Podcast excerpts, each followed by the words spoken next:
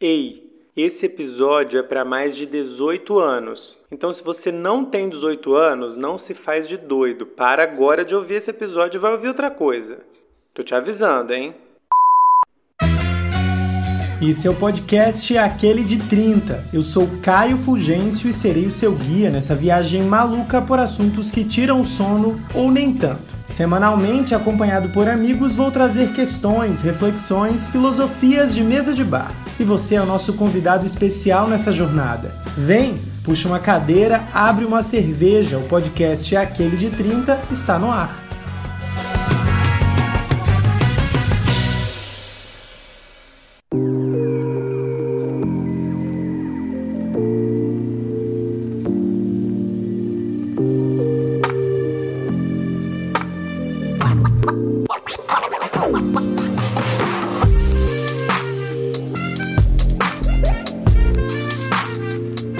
Aquele de 30 no ar, episódio 46. E hoje, minha gente, eu tô até nervoso. Porque é o seguinte, vocês pedem coisas e eu que tenho que o quê? Ir atrás dessas coisas, tá entendendo? Eu botei uma caixinha no Instagram há mais ou menos um mês, falando o que, que vocês queriam ainda ver nessa segunda temporada aqui do Aquele de 30. E alguém, né, alguém muito especial, uma amiga minha, e ela botou o quê? BDSM. E lá vou eu, né, meus amores, atrás do que vocês querem. Já faz tempo essa caixinha, já faz mais de um mês. E daí eu, né, sete anos de pandemia, eu preso em casa, é, eu acabei descobrindo um podcast.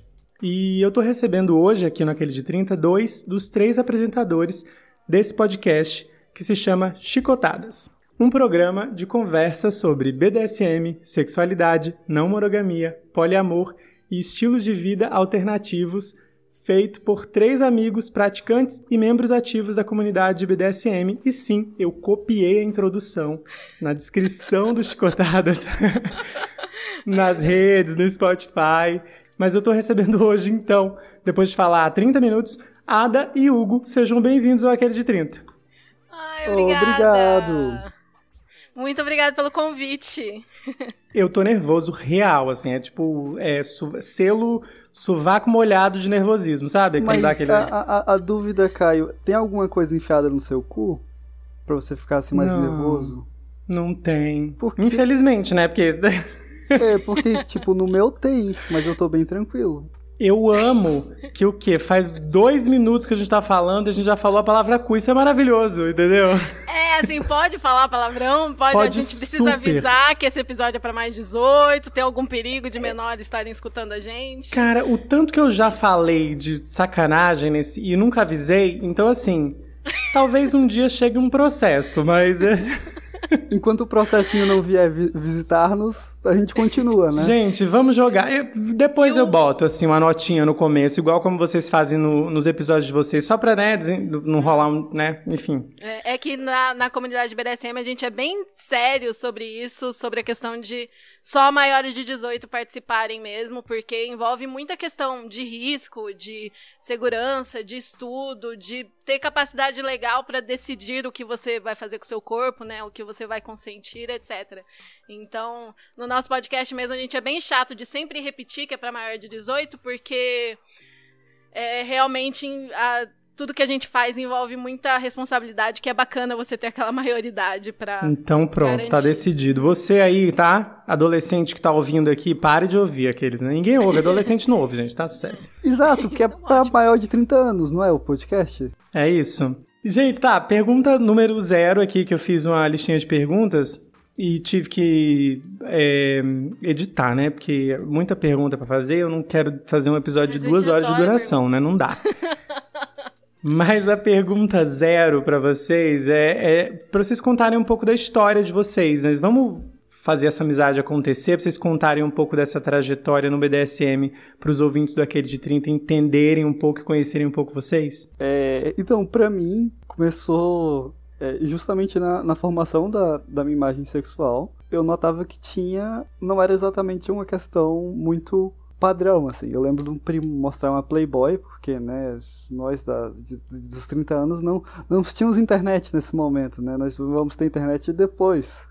Já um pouco depois dessas coisas. O auge, encontrar uma Playboy. Então, meu primo que tava ali apresentando a Playboy, e aquilo não me chamou muita atenção. Tanto é que no início aí da minha sexualidade eu me questionava, será se eu sou gay? Porque eu via todos meus primos azarando as menininhas. E daí, nas internets, meu pai sempre gostou de ter computador, eu colocava lá no Yahoo Imagens mulheres amarradas e aquilo era interessante. E tinha um nome lá em inglês, um bom lábio, é, que se eu botasse aquele nome no, no busca de imagem, aparecia muito mais. Nossa, apareciam umas mulheres assim, ó, interessante. E nisso a minha sexualidade foi construída e eu notava que eu gostava de ser amarrado. Então eu sempre fazia brincadeiras que isso envolvia, apostas e coisas nesse sentido. E assim eu fui construindo. Tanto é que eu não tenho muito claro quanto deixou de ser essa brincadeira, dessa tentativa de aposta, para ser justamente um jogo de BDSM. Eu tenho claro quando isso era um jogo de BDSM, que foi a minha primeira relação mais séria, que foi com a senhora Ana de Curitiba, que foram três anos de, de jogo. Mas antes disso eu já, já sabia da sigla, já sabia o básico do, de como funcionavam as coisas. E nisso a gente vai notando o que eu gosto e o que eu não gosto, né? uma coisa que a gente sempre comenta no nosso podcast, que é, é uma arte de cuspir para cima e cair na testa, né? Eu lembro que dessas primeiras vezes que eu colocava lá bonda, bondage, né, que depois eu aprendi a pronunciar a palavra, tinham as pessoas todas enroladas em corda. E nossa, isso deve dar muito trabalho, esses metros e metros de corda. depois eu descobri que se chamava shibari, que é uma arte japonesa que foi para a Europa e se desenvolveu e hoje é algo internacional e é uma delícia. Hoje eu sou apaixonado, praticante, estudante assíduo do Shibari. Então, então já tem aí longos anos, né? Eu considero que o meu primeiro contato na sociedade foi uma troca de e-mails que eu tive com a moça de Brasília e essa troca de e-mail já tem mais de 12 anos. Caramba. Pro Hugo foi uma coisa que sempre teve marcado para ele desde a adolescência, assim, desde a infância, adolescência, e quando ele já tava com a idade para ir atrás disso e procurar na internet, ele ele foi buscar isso e foi estabelecer relação com idas e vindas, etc. Para mim já foi um pouco diferente. Eu assim, eu nunca eu sabia que existia, mas não tinha muito aquele interesse específico, não foi uma coisa que foi que tenha sido parte da construção da minha sexualidade na adolescência e tal. É, eu tenho uma história que eu acho que se relaciona um pouco com a sua, Caio, que eu perdi a virgindade, eu transei, tive um namoradinho ali quando eu tinha 18, 19 anos, foi bacana, eu era uma pessoa bem sexual na relação e tal, mas depois disso eu tive um bloqueio que é, eu, esse relacionamento terminou quando eu tinha 18 para 19 e eu fui me relacionar de novo com 29. Então eu passei 10, 11 anos com um bloqueio que tinha a ver com autoestima, com imagem corporal, tinha a ver também com o fato que eu tomava pílula, que eu tinha tido uma criação muito cristã, cristã então eu, eu criava todas essas questões de, de quando era o momento certo, quando eu devia, quando eu não devia. Então eu fiquei muito tempo bloqueado que bloqueada que fui assim resolver e voltar ativa e redescobrir minha sexualidade quando eu já estava com 28, 29 anos, assim, quando fui para terapia e fui resolvendo as coisas e voltei ativa. E nesse meio tempo que eu estava redescobrindo, é, eu tinha dois amigos, inclusive dois amigos gays, que estavam vivenciando é, novas sexualidades e buscando coisas do BDSM, buscando experiências, conhecendo pessoas no aplicativo, estudando mais, e um deles estava levando muito a sério que ele realmente tinha uma história mais parecida com a do Hugo, no sentido de que desde sempre ele tinha essa vontade, mas ele sufocava, sufocava, e aí ele decidiu que ele ia atrás. Naquela época, e eu estava ali, era uma das melhores amigas dele, a gente trocava bastante ideia, e eu sempre tive interesse no, na questão do pegging, né, que muita gente chama de inversão, que a gente não acha inversão um termo muito bacana, então a gente prefere o pegging, que é a ação de uma, em gera, geralmente, uma pessoa sem pênis, né, ou uma mulher cis, é, usar uma cinta para penetrar um homem cis, em geral. E eu sempre tinha muita atração, muita vontade de fazer isso, achava interessante, mas quando as pessoas associavam isso a BDSM, falavam, ah, você vai ser uma dominadora, uma dominatrix. Eu falava, não, gente, não tem a ver com isso, é para ser gostoso, não tem a ver, porque os filmes que envolviam BDSM e pegging eram eu, eu assistia e eu falava, não, isso é violento, não tem a ver, não é isso que eu quero, eu quero que seja gostoso. E aí, quando você vai estudando e você vai descobrindo, você percebe como a dor pode ser prazerosa e como pornô também não tem nada a ver com o que a gente faz na vida real, né? Tipo, essas dominadoras de pornô.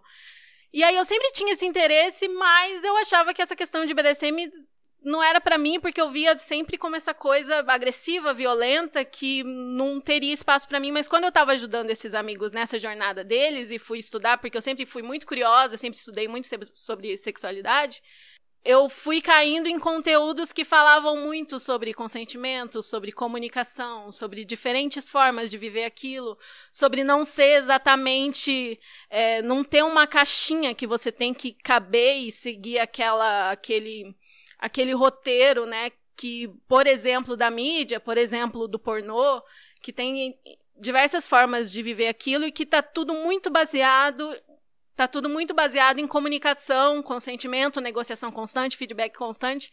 Como uma boa nerd, fui estudando, estudando, estudando e descobri que era muito interessante, podia ser muito interessante e fui vendo que eu realmente tinha vontade de viver aquilo que era interessante e me ajudou em várias outras partes, assim, da vida e fui me descobrindo e para mim é muito mais recente, assim, né? Pro Hugo tem mais de 10 anos.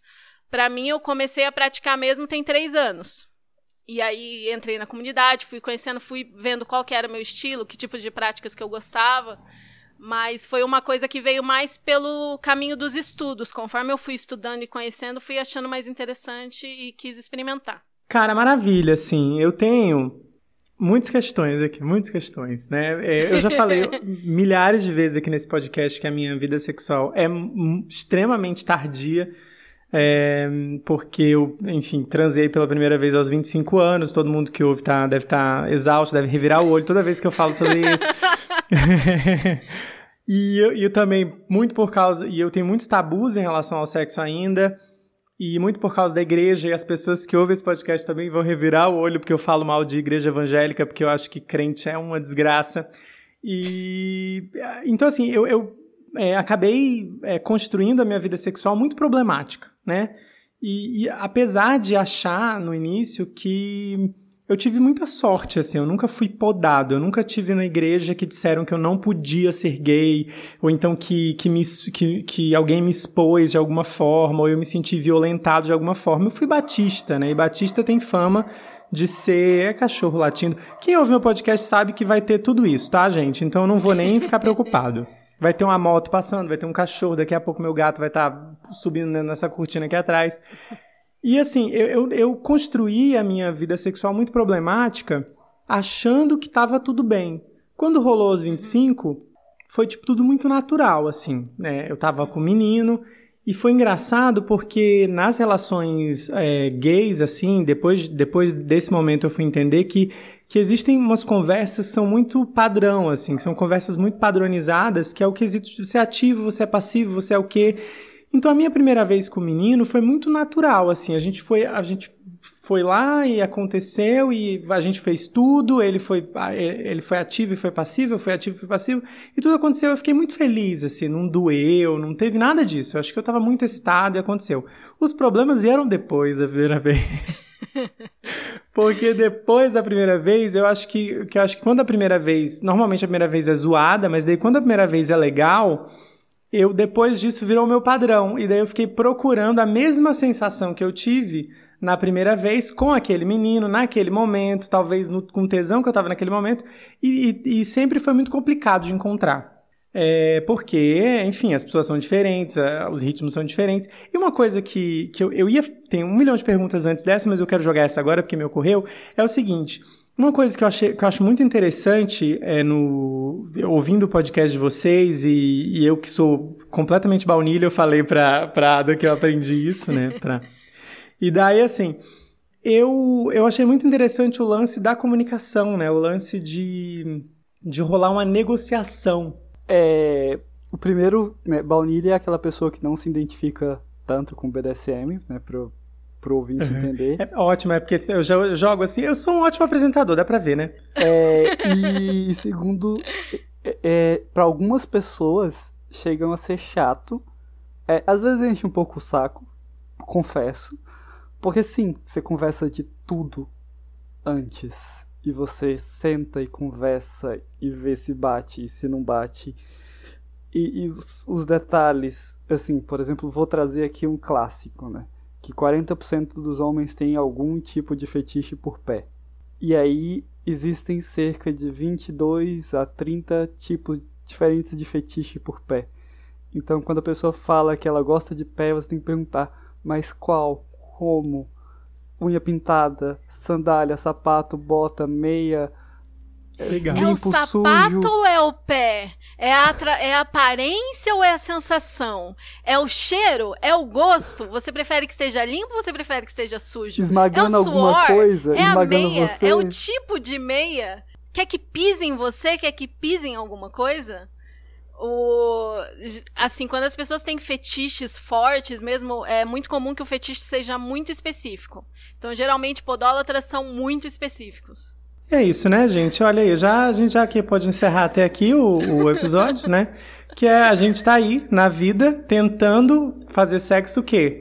Vendado, né? Cego, né? No, no, tiroteio, tentando encontrar alguém sem conversar antes que encaixe com a sua forma de gozar. É isso, é por isso que eu gosto da psicanálise. Quando a psicanálise fala de como que é o teu gozo, tipo assim, e muito no sentido de, meu, o que, qual que é a tua tara? Abraça essa tara, vai fazer o que você quer fazer. Por que, que você não está indo atrás de fazer o que você quer fazer, sabe? É melhor do que você ficar aí guardando e tendo um monte de relação merda. E assim, esse lance da comunicação, por exemplo, eu já tive questões, momentos da minha vida que foram terríveis, porque faltou isso, né? Sim. Já tive momentos. Gente, já, olha, me lembrei. É, gente, o episódio todo vai ser Não Me Orgulho, tá? Como sempre, esses últimos episódios que vocês estão ouvindo, gente. É, eu lembro de, uma, de um menino que eu. de uma transa que eu fui. Pra vocês terem ideia do nível da falta de comunicação. É, chegamos os dois no motel e ninguém tinha levado camisinha e não tinha camisinha no motel. Hã? Quê? Como assim não tinha aquela camisinha de 50 reais no Mas ó, você lembra que 25 anos isso, tá, gente? Foi, foi logo depois das minhas primeiras vezes. E assim, não, não rolou, né? Ninguém, tipo, era um menino de grinder. Eu não, não sou a pessoa que, que, que é, tá, já tô aqui mesmo. Eu já falei isso em algum é. episódio. Então, assim, chegou lá, a gente se entreolhou, ninguém tinha camisinha, ninguém tinha lubrificante. Minto, na verdade a gente tinha. É, não tinha camisinha, não tinha lubrificante. E a gente ficou se entreolhando, assim, ah, tá. Então, beleza, né? Vamos conversar. Eu acho. Eu, gente, eu acho muito impressionante como a gente muitas vezes tá disposto a ir pra cama, ficar pelado, ficar vulnerável, a pessoa vê a sua cara gozando, que é tipo um dos momentos mais vulneráveis da sua vida, mas você não pode conversar sobre aquilo. Isso. É constrangedor demais falar as palavras, é constrangedor demais para a maioria das pessoas falar, eu gosto que você faça assim, não gosto que você faça assado. É, será, que, será que a gente pode incluir X ou Y na nossa transa? Será que. Exatamente. E as pessoas não conversam. E eu acho que isso é um dos grandes trunfos do BDSM, que muita gente que experimenta, mesmo que seja assim, só uns toques, só umas coisinhas, só assim, con continuar um baunilha convicto, mas com alguns toquezinhos, algumas coisinhas diferentes, é, as pessoas veem muito ben muitos benefícios para a vida baunilha no sentido da comunicação, da relação, de você sentar e conversar sobre aquilo, sentar e dar feedback sobre o que rolou, sabe? O que você mais gostou, o que você não gostou, o que você quer repetir, o que você não quer repetir. Mas ainda é uma coisa muito costumeira que as pessoas não vejam problema com se abrir totalmente na cama, mas conversar sobre já é demais. É sobre isso. Eu tive uma discussão uma vez com o um menino, só que pra, ó, aqui, ó, uma cereja do bolo aqui nesse assunto. É, ele, assim, conversas de sacanagem, né, WhatsApp, não sei o quê. E daí ele falando de, de boquete, de sexo oral, e ele usou a expressão assim: eu vou te fazer engasgar. E eu, eu, me fiquei, eu fiquei tão irritado, gente. E depois eu fiquei reflexivo, né? Por que essa irritação? De onde vem essa irritação? Por que, que me senti de alguma forma submisso? Porque eu sempre tive essa questão com sexo oral nesse sentido, né? De alguém que bota a mão na minha cabeça, de alguém que empurra, de alguém que segura de um jeito. E eu acho que tudo isso passa muito por essa negociação e por essa falta de comunicação na hora, né? Do, tanto na hora quanto antes de você mesmo saber com você mesmo o que, que você gosta, o que você não gosta. Quanto da outra pessoa que pressupõe coisas, que a, a relação talvez no pornô é dessa forma e a gente vai reproduzir, está comprovado de que homens, principalmente, que é pelo menos homens gays, reproduzem muito aquilo que existe no pornô. Eu não sei como que são os homens héteros. Ah, reproduzem muito. Eu imaginei, né? Eu joguei aqui é. só porque não era meu lugar de fala é. mesmo. reproduzem. Eu vou ficar também. calado, só pra. e me irritou profundamente, sabe? Porque eu, falei, como, de, de onde é que você tirou que eu gosto dessa forma, que eu gosto de, de chupar um pau e ficar engasgado com ele. E, sabe, de onde é que você tirou isso? E ao mesmo tempo que eu fui dar o textão no, no boy, eu fiquei pensando também por que, que era tão agressivo. Por que, que é, não o fato em si, né, a posição em si, mas por que que a submissão é um problema. E essa sempre foi uma questão que volta e meia vem na minha, na minha mente, sabe? Assim, joguei aqui. Vamos falar sobre isso. Aqui eu tenho que dividir duas coisas. Que as pessoas às vezes associam certas práticas como sendo de submisso ou de dominador. Entendi. Mas, por exemplo, eu trago como exemplo real de uma sessão, eu como submisso amarrado, a Domi chegou e fez um boquete maravilhoso. Então, aqui não existe porque ela estava com vontade. Por sorte, é, se me falar a memória... verdade tem a ver mais tem a ver mais com, com quem manda e quem obedece, né? do que exatamente as ações. Mas tem esse, esse costume de muita gente, da sociedade mesmo, né? É, associar o, a penetração à, à dominância e o ser penetrado à submissão. Ih, meu amor, bem-vindo ao mundo gay. É isso. É. O mundo gay é dessa forma. E é isso que me irrita. E eu, refletindo sobre isso, me irrita, me irrita profundamente. Porque é tipo assim, eu, é, e eu nem falo muito sobre isso, mas, por exemplo, no começo da minha vida sexual, eu era, eu era muito tudo. Eu tive relações que é, eu era mais ativo, é, é, e, outras relações que eu era mais passivo, e o tempo foi passando e naturalmente, e eu não sou uma pessoa que pergunta, que eu não sei se isso é errado se é certo, mas quando eu estou conhecendo alguém, não é uma pauta. Eu acho que é, no sexo a gente consegue acertar o passo. Se todo mundo estiver disposto, se rolar tesão, se encaixar na hora, a gente consegue ali conversando e tal não chega a ser uma, uma negociação, uma conversa de saber exatamente. Eu acho que é isso, nisso eu aprendo muito com quando eu ouço sobre BDSM, mas é uma coisa que, tipo assim, se a gente se, se tiver tesão com, com todo mundo envolvido e todo mundo estiver disposto, na hora a gente consegue dar um jeito. Mas eu não sou a pessoa que é, não é uma pauta quando eu estou conhecendo alguém se a pessoa é ativa ou passiva, mas naturalmente o tempo foi passando e eu não sei se minha personalidade, se meu jeito, mas eu acabei me tornando mais passivo no decorrer do tempo e me excita muito é, é, a ideia de ser passivo, mas na hora, uma tragédia. Você tem ainda as, as, questões de não se sentir confortável por causa do que é subentendido que a posição de passivo compreende. Isso. Então, assim, na cabeça funciona, mas na prática, meu amor, é o cu trava, é essa a expressão. Quantas vezes eu, eu numa transa simplesmente já, ó, não vai dar, tá? Desculpe, está doendo Queria até chegar lá, eu tava com muito tesão, explodindo de, o pau, rasgando a roupa. Mas quando chega na hora, acontece alguma coisa, às vezes uma ideia, uma postura diferente, um jeito de pegar diferente, aciona uma espécie de gatilho, de repente deixa de ser prazeroso. E eu, como não tenho paciência, aí já, entendeu? Já quero ir embora, já quero ir pra casa, já fico com preguiça, que eu sou essa pessoa preguiçosa. E daí acontece isso. Cara, entendo completamente, assim, como mulher cis que antes de começar no BDSM tive alguns parceiros baunilha nessa fase aí de redescoberta. Eu tive esses momentos também. Eu tenho minhas questões com, com oral violento, eu não faço, não curto. É, e, cara, tem muito isso. Acho que o Hugo pode falar mais, porque o Hugo é switcher, né? O Hugo gosta tanto de estar na posição de submisso quanto de estar na posição de dominante. Eu sou mais dominante mesmo, sou domi.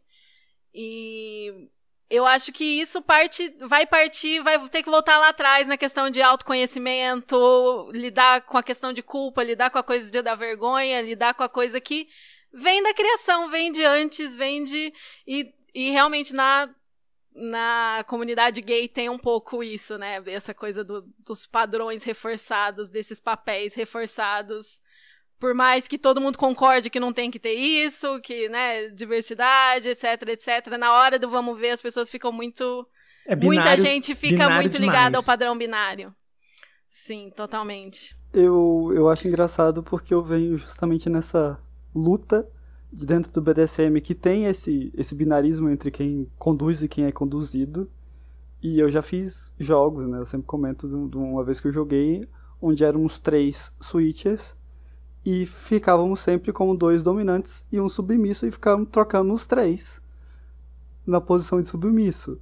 E, e eu acho que é muito isso, assim, de você é, entender o que você quer, o que você aceita, Acho que, a, acho que a primeira coisa que a negociação te dá um conforto, ou um desconforto gostoso, pelo menos, é você saber que a pessoa sabe exatamente o que você quer, o que você não quer, como você quer e como você não quer.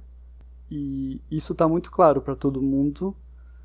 É, você coloca, é que também eu não tenho tanto lugar de fala num sexo só baunilha, porque é, Esse... É, amor, começou com 10 anos de idade, né? Aquele sacanagem, tá brincando? é, mas, tipo, porque não tenho. Eu tava até brincando ontem com a Lene, que eu, eu não, realmente não lembro qual foi a última vez que eu transei sem nada de BDSM. Tipo, não é nem. É, a... é pré-pandemia, muitos tempos, assim. Muitos anos, é. A sexualidade do Hugo foi toda construída já com base nesses fetiches no BDSM e tal, né? Então então, para mim, esse negócio. Puramente baunilha é um negócio meio difícil de imaginar até. É, porque, por exemplo, eu já tive um relacionamento com uma namorada que ela não curtia tanto. E assim, já começo também abrindo meu, os meus minhas falhas aí, que é eu hoje, depois que eu tive esse, esse relacionamento, eu, se a pessoa não curte nenhum dos dois lados do, do tapa, valeu, obrigado, somos bons não amigos. Compatibilidade, né? É. Não rola. Então, quando você traz de, ah, se tiver vontade, eu falei, cara, não, depende. Às vezes a pessoa realmente não gosta, ela gosta de você, mas é incompatível nesse sentido e não tem o que fazer. Eu acho que tem muito a ver com entender o que você gosta, o que você não gosta, entender os seus limites. Eu acho que isso, a partir disso e, e de uma negociação e de alguém que você tenha confiança que vai respeitar tudo isso, existe um lugar para você se libertar mais e entender melhor essas, essas questões e também é, eu acho que é uma fase que todo mundo que está se descobrindo no BDSM, que está começando, passa da gente entender, pera, é isso mesmo que eu gosto? Tá tudo certo com gostar disso? É, as pessoas que vão jogar comigo, tá tudo certo isso? E muitas mulheres submissas passam por isso, por exemplo, né? Como assim? Eu sou mulher submissa, feminista, eu acredito em todos os princípios do feminismo e, e na hora do prazer eu tenho essa vontade, isso não tá errado, eu não devia gostar de outra coisa. Mas a questão é entender que é, o dominante só existe porque o submisso existe, o submisso só existe porque o dominante existe. existe uma conversa, existe uma negociação, existe um respeito é, de limites, respeito do consentimento. E é extremamente libertador você respeitar o que você gosta, você respeitar o seu gozo, você respeitar o seu prazer e você entender que se é todo mundo maior de idade, vocês não estão fazendo mal a ninguém, tá todo mundo concordando e tá todo mundo gozando, não tem problema nenhum naquilo.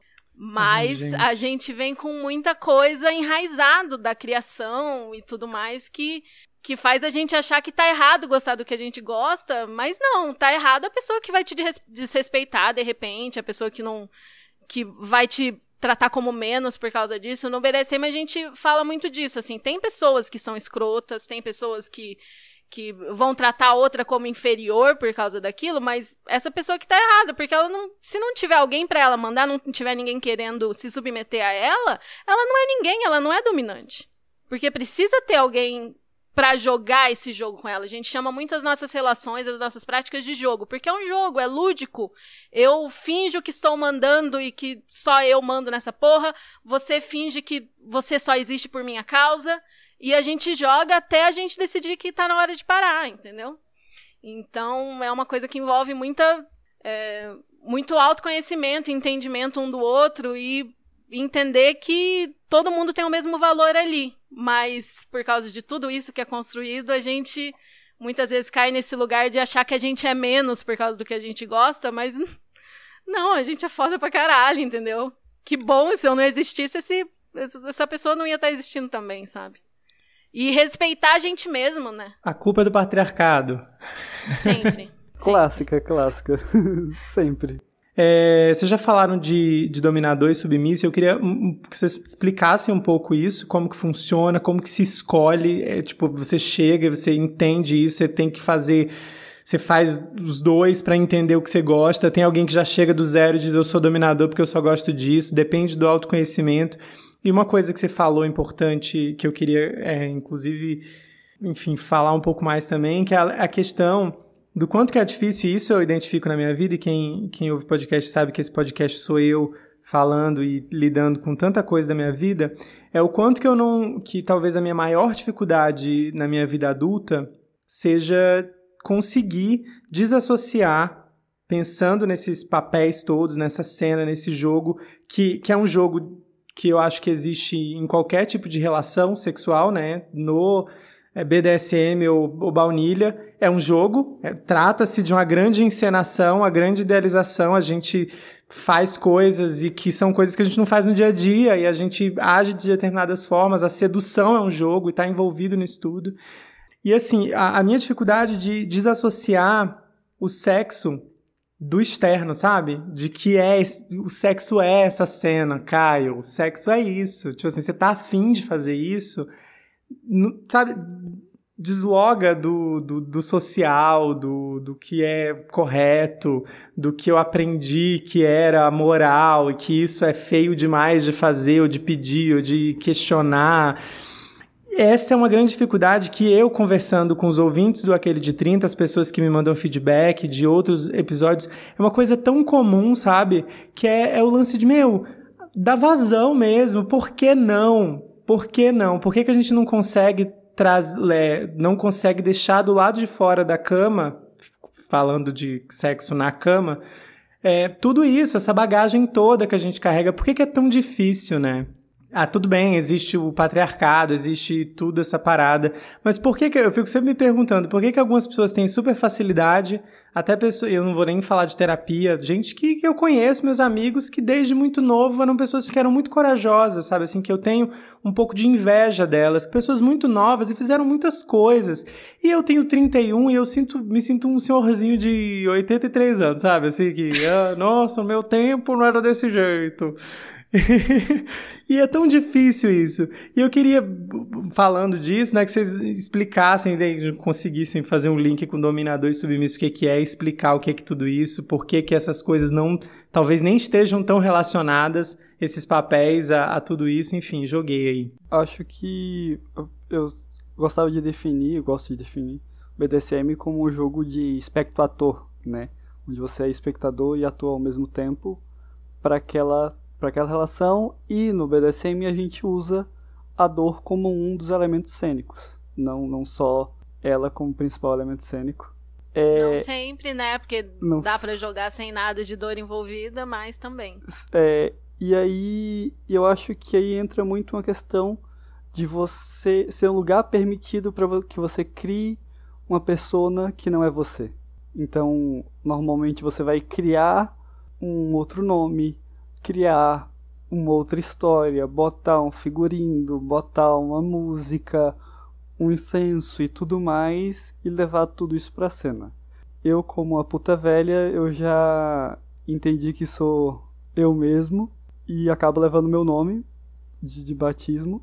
A, a Ada leva um nome de personagem, mas eu também acabo. A gente acaba também chamando ela por Alene, dependendo das horas uhum. lá. É, a gente tem costume de ter nick na, na comunidade, né? Seu nome baunilha, seu nick. Eu, eu não escondo meu nome baunilha, não tenho problema com isso. Meu nome é Alene e o nick que eu uso é Ada, tanto faz como me chamarem. É, e aí a gente, por exemplo, na nossa relação, para diferenciar, às vezes ele pergunta: posso falar com a Ada? Posso falar com a Lene? Para saber quem que tá online ali naquela hora, né? Se ele consegue falar com quem ele quer falar. E o que eu acho interessante é que ao mesmo tempo que tem muito isso da persona, de você levar um personagem, de você negociar uma interpretação de papéis, de você negociar um jogo lúdico, é, como você está negociando tudo que você curte e deixando claro tudo que pode e que não pode acontecer, muitas vezes esse jogo com o personagem acaba sendo mais honesto do que aquele personagem que você está querendo interpretar para aquele date da primeira vez do aplicativo, que você só quer ser essa pessoa que vai ser boa de cama e vai ser aquele sexo show, uau, vou performar aqui no sexo né, para arrasar aqui nesse momento e é isso.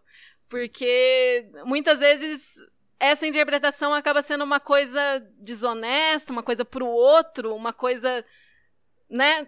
E, e, no BDSM, por mais que seja personagem, a gente tá ali atendendo aos nossos desejos acima de tudo, né? E com alguém que concorda com os limites das duas pessoas e concorda até onde dá para ir, até onde não dá para ir. E você pode liberar aquilo que às vezes você teria vergonha, constrangimento, você acharia errado em outras situações, mas que no ambiente seguro de cena é, é liberado, né? A gente, às vezes, a gente chama o que a gente faz de prática de cena, de sessão, e a cena vai muito com a questão da interpretação de papéis, né? Eu, eu, eu no decorrer dos anos, eu, eu identifiquei uma tática diferente. Eu coloco a expectativa lá embaixo, que daí na hora do sexo, se for bom, a gente tá, sai todo mundo feliz. Mas eu normalmente já digo que eu não sou bom, porque eu, eu gosto da sinceridade. eu gosto da sinceridade. Olha, eu não sou tão bom de cama. Eu, eu tenho essa suspeita, né? Já faz muito tempo isso. Mas sou esforçado, é isso que eu digo, assim, ó. Sou esforçado. Eu acho que só de você ter essa consciência e você se esforçar, você não deve ser nada ruim de cama, assim, mas é bom jogar a expectativa lá embaixo que aí a pessoa se surpreende. eu descobri com os anos que uma, uma tacinha de vinho, uma só, assim, nada de que tire minha consciência, me deixa, menino, desprendido, que eu, olha, eu faço coisas.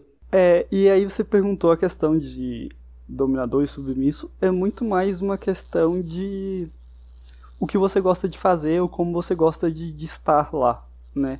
E aí eu, é, a gente brinca que existe várias percepções são erradas, né? Que a pessoa pensa que quem dá o limite, quem controla de fato é o dominador, mas é o contrário, porque é o submisso que impõe os seus limites e o jogo vai ser feito dentro daquele cercadinho que o submisso colocou. Né? E como a Lene havia falado, só existe um pela presença do outro. E a questão que normalmente o submisso, ele teoricamente, ele pensa menos. Né? Ele tem a menor carga pode, entre pode aspas, relaxar. Entre aspas, da relaxar da, da estafa mental de escolha, de decisão, teoricamente. E já fica o dominador a esse cuidado de montar esse roteiro, ou esse não roteiro, né? E, e brincando entre aquilo que é permitido com as habilidades que ele tem. Né? Então é muito mais esse jogo. É lógico que se você olhar para filmes pornô, para filmes semi-pornô, sempre vai vir uma coisa. Uou! Mas é, é muito mais um jogo de, ó. Eu tenho essas roupas, o que, que a gente vai fazer com elas? E é. E esse essa é a brincadeira. Eu gosto muito da analogia da montanha russa, que é da Sunny Megatron. Ela fala que uma cena BDSM, uma sessão BDSM é como uma montanha russa. O dominador é o engenheiro e o bottom, o dominador ou top é o engenheiro e o bottom ou submisso, é, vai ser a pessoa que vai andar na montanha russa. Ele vai lá e vai dar as especificações. Eu gosto de túnel, não gosto, não gosto daquela parte que tem água, do gosto loop, uh, de, de, de, do de ré e coisas etc. assim. É, eu, eu gosto de velocidade, eu gosto de uma coisa mais branda, etc. E aí o top ou o engenheiro vai pegar essas especificações e vai montar a montanha russa do jeito que ele quer, na ordem que ele quer. Vai ter todas aquelas coisas que o passageiro pediu, mas quem organiza, quem decide o que vai acontecer, que hora que vai acontecer e se vai ter mesmo ou se não vai ter, é o engenheiro. Então é basicamente isso, é construído junto, mas parte dos limites dos dois, né? E quem dá os principais limites vai ser o bottom ou sub-bottom é a pessoa que, que é conduzida, que obedece, que se submete, etc. Que tem. É como se fosse o termo guarda-chuva, né? Top e bottom, mas para resumir aqui, a gente usa dominador e submisso, dá para entender. E eu tenho duas questões relacionadas a isso. Primeiro, tem alguém que pode, que transita nas duas coisas, né? Eu quero que vocês Sim. expliquem quem é pra, pra gente saber. E eu- outra coisa que eu quero entender é, não tem necessariamente a ver com a prática sexual de penetração, né? Ou tem? Sim, é, não tem nada a ver. Não tem nada a ver. Tem gente mais antiga na comunidade, mais da velha guarda, que vai achar, por exemplo, que é um absurdo um dominador ser penetrado. Mas é absolutamente possível um dominador ser penetrado de uma forma dominante. A questão é ele estar dominando, ele mandar o submisso penetrá-lo, ele continua sendo dominante. Mas existe um preconceito por causa desse binarismo e tal, da galera mais antiga, mais velha guarda. Mas hoje em dia a gente aceita que, assim, eu, como dominadora, se eu quiser dar, eu vou dar. Sou eu que mando, eu que domino, eu que dou ordens. Então é a minha vontade que vale mais ali dentro dos limites da cena. E quem faz os dois é o é o Switcher. o caso. Hugo é Switcher. Uhum. Não necessariamente a pessoa vai gostar exatamente das, das mesmas coisas dos dois lados. Varia muito, tem. é, vai de switcher pra switcher, né? O Hugo. Fala Eu um sou pouco como é bem pra você, eclético, assim, por exemplo, eu conheço pessoas que, ah, ela olha de acordo com, com a, pra aquela pessoa, ela só consegue enxergar uma posição com qual ela jogaria. É, tem pessoas que, ah, eu sou switcher, mas se eu começar a jogar com você com uma posição, eu não consigo trocar. Ou pessoas que, ah, não, tem períodos da vida que por motivos ela tá mais numa posição, mais na outra. E no meu caso, eu sou bem eclético, é, de estar querendo tanto dominar como submeter. Lógico, minha veia de submissão ela é mais treinada e mais forte, mas também tenho trabalhado como dominador aí. Temos nos divertido fazendo as duas coisas. E aí já puxo outra coisa aqui que me ocorreu. E vai além essa relação, por exemplo. Isso eu tô perguntando por quê? Por causa de série, né? Que a gente vê uma coisa ou outra aí na, na Netflix. Excede o. Essa relação, ela, ela excede o jogo, tipo, esse, esse jogo. Eu, eu vou usar a expressão na cama, mas enfim, né? Excede esse momento da cama, excede, tipo assim, fora no Depende. trabalho, o dominador continua dominando aquela pessoa. Tipo, sabe, assim, de ter essas relações De fora, novo, assim, junto- como que é? Com, com a questão do do, do sexo penetrativo, Entendi. tudo pode ser negociado. E, e não existe um, o que é melhor e o que é pior. Existem é, gradações de maior dominância e menor dominância. Aqui os- a terminação é, técnica seria as trocas de poder, né? que a gente colocaria que a troca erótica de poder, que você só é é, dominador e submisso durante aquele momento erótico de vocês. Ou não, a troca parcial. Então, vai ter alguns momentos da sua vida ou algumas áreas da sua vida que eu vou controlar e outras que não. E aí existe uma outra figura que seria a troca total de poder. Que aí você vou te controlar tudo. Mas essa é muito mais complexa e complicada. Normalmente a gente fica nas duas anteriores, né? mais complexa, mais rara, envolve muita negociação. Geralmente é um, é um processo, assim, não é uma coisa que você entra no BDSM hoje, daqui seis meses. Você tá numa relação dessa, porque realmente envolve.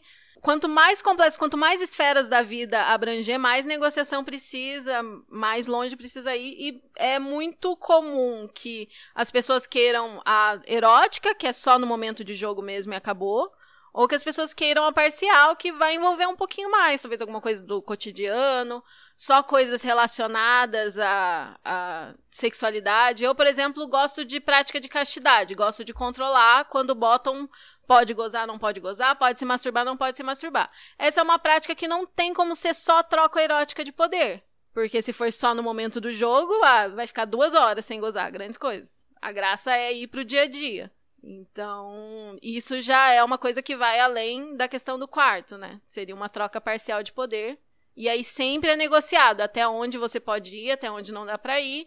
E também não é uma coisa escrita na pedra, né? Por exemplo, ai, a gente eu combinei, dei uma ordem que tem que ficar X tempo sem gozar, sem se masturbar, sem fazer nada, ou alguma outra ordem relacionada ao dia a dia, e a pessoa tá numa semana merda. A pessoa sabe, precisa pedir, pede a safe na relação daí, tipo, é, safe word, palavra de segurança, né, aquela palavra que é quando você retira o consentimento, você pausa o que você está fazendo, e isso pode ser feito na relação, na questão da troca fora de cena também, né, tipo, não estou bem essa semana, minha saúde mental não está colaborando, que é uma coisa que a gente reforça muito também, a questão de você tá com a saúde mental em dia para jogar, porque pode mexer com muita coisa dependendo da intensidade do seu jogo e é bom que você esteja saudável e você esteja ciente dos seus limites e do seu consentimento para falar mesmo, estou bem para fazer essas coisas, não estou bem para fazer essas coisas ou pode acabar dando ruim, né? Gente, que maravilha. Eu já tava aqui, né, exausto de decidir minha vida sozinho, eu já tava pensando aí aquele não maluco. Mas acontece muito, viu? Acontece muito, tipo, pessoas que têm muitas responsabilidades, muitos poderes na vida baunilha, né? E que na hora do jogo, na hora do erótico, querem só entregar o poder, querem não precisar pensar em nada. Deixa essa responsabilidade para outra pessoa. Ai, gente, eu tô quase me decidindo, hein, Brasil? É isso. Vamos ver, será que é tão baunilha assim mesmo? Ai, Acho não que sei. Não. Eu, tô... eu fico nervoso, né? Só de pensar, mas enfim, vamos, vamos tocar o barco aqui, que eu até fiquei meio envergonhado. É... eu quero saber, gente qual é a relação do BDSM, por exemplo, com a monogamia? Tipo, porque não sei, eu não sei se é um imaginário ou se é uma, uma livre associação que se faz, que parece uma coisa muito não monogâmica. E daí, tipo, existe. Tem, tem uma, uma tendência do, do BDSM ser ser não monogâmico ou mais monogâmico, existe também relações de monogamia e BDSM, que deve existir, óbvio que deve existir de tudo nesse mundo, não é mesmo? Mas eu queria que vocês falassem um pouco sobre isso. Então, é que assim, pro BDSM envolve muita comunicação, conversa, estabelecimento de limites o tempo inteiro, estabelecimento de diversas coisas para a relação dar certo. Isso acaba conversando muito com a não monogamia, que é uma coisa que é muito básica de relações não monogâmicas, que você vai precisar ficar conversando sobre seus acordos, sobre o que dá certo, o que não dá certo, o que é permitido, o que não é, quais tipos de relações que vocês vão ter, etc. Existe sim muita monogamia no BDSM, existem pessoas que, que querem ter só um parceiro de vida e é isso. Mas, de certa forma, é um pouco mais flexível, porque tem muitas práticas que exigem que as pessoas sejam especialistas, por exemplo.